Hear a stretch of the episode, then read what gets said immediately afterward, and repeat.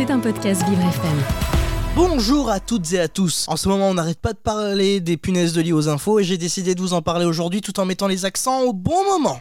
Marian met les accents au bon moment.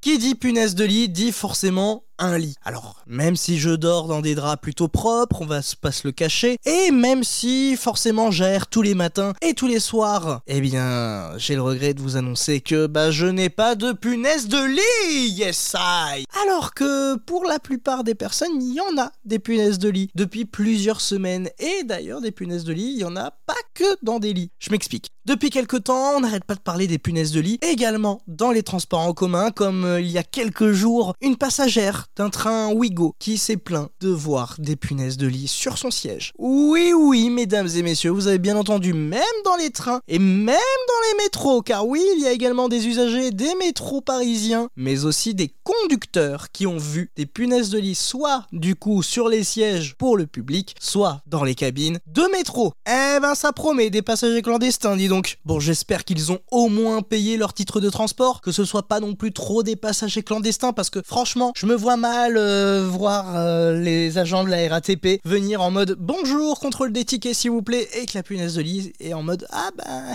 je n'ai pas payé mon ticket, je n'ai pas de ticket. Bon ben rendez-vous au poste, hein, et bien évidemment 80 d'amende. Hein. Ou imaginez-vous à la SNCF pour euh, les animaux de compagnie? Alors je viens de voir que du coup vous aviez des punaises de lit. Est-ce que vous avez payé le ticket pour ces animaux domestiques? Euh ben non, désolé, je ne savais pas que j'avais moi-même des punaises de lit, donc euh, forcément je n'ai pas payé le ticket. Bon bah ce sera 80 euros d'amende s'il vous plaît par punaise de lit, forcément. Bah oui, hein, il faut savoir un petit peu se faire de l'argent la SNCF. Les temps sont durs en ce moment, l'inflation, tout ça, tout ça, on connaît forcément. Non mais c'est dingue quand même, des punaises de lit qu'on retrouve pas que dans des lits. Bah du coup, euh, j'ai appris des choses moi concernant la sexualité des punaises de lit et ça se reproduit très vite et bah j'ai le regret de vous dire que bah ça ken beaucoup. Et tellement ça ken les punaises de lit qu'elles se sont mutées elles-mêmes. Je vous explique. Du moins, je vais vous énoncer 5 faits improbables sur la sexualité de nos chères punaises de lit. Et ouvrez grand bien vos oreilles parce que là on passe sur une petite éducation sexuelle des punaises de lit. Bien évidemment, j'avertis tout de suite les parents, bouchez les oreilles de vos enfants, de vos petits bouts parce que là ça commence à être un petit peu ouh, caliente.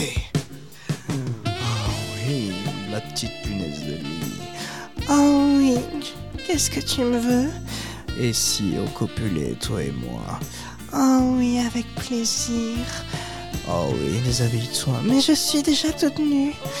Ah oui, c'est vrai. Et c'est là que tout va basculer, mesdames et messieurs. Mais pourquoi, voulez-vous me dire? Mais pourquoi ça va basculer? Parce que, comme je viens de vous le dire, petite éducation sexuelle de nos chers amis les punaises de lit, et ça va être un petit peu étonnant et délirant. Oui, oui, je peux vous l'assurer.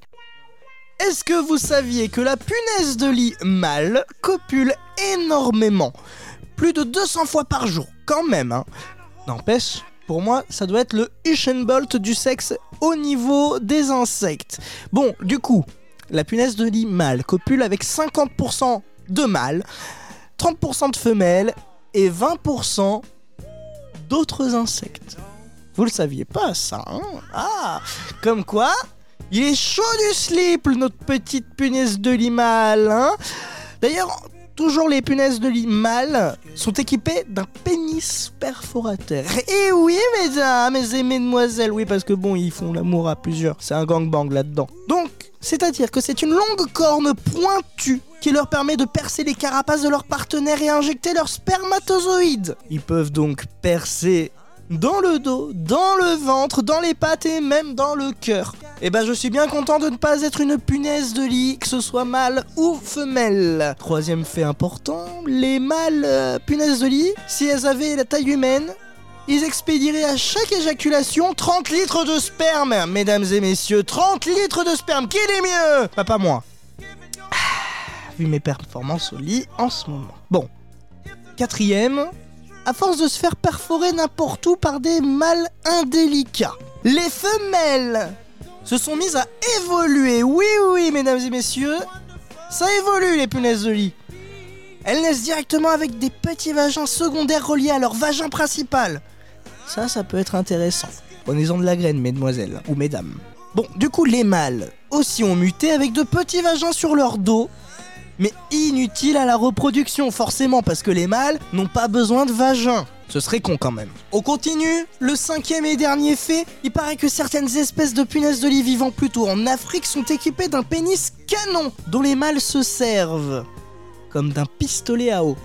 Eh non, c'est pas une vanne. Si parviennent à toucher un des vagins secondaires d'une femelle, il peut arriver à la féconder à distance. Ah bah oui, ça vous embouche un coin. Coin. Oui, je sais, je suis un canard avec ma copine, mais quand même. Voilà, donc vous avez 5 faits intéressants sur les punaises de lit, mâles comme femelles. Bon, toutes ces informations viennent de nos confrères de chez France Culture. Voilà, voilà, voilà. J'espère que je vous aurai assez instruit. Faites attention aux punaises de lit, bien évidemment. Et puis, moi, je vais donc vérifier si je n'en ai toujours pas des punaises de lit chez moi. Et je vous fais des bisouilles, check de coude, et n'oubliez pas, je suis là pour mettre les accents au bon moment. C'était un podcast Vivre FM. Si vous avez apprécié ce programme, n'hésitez pas à vous abonner.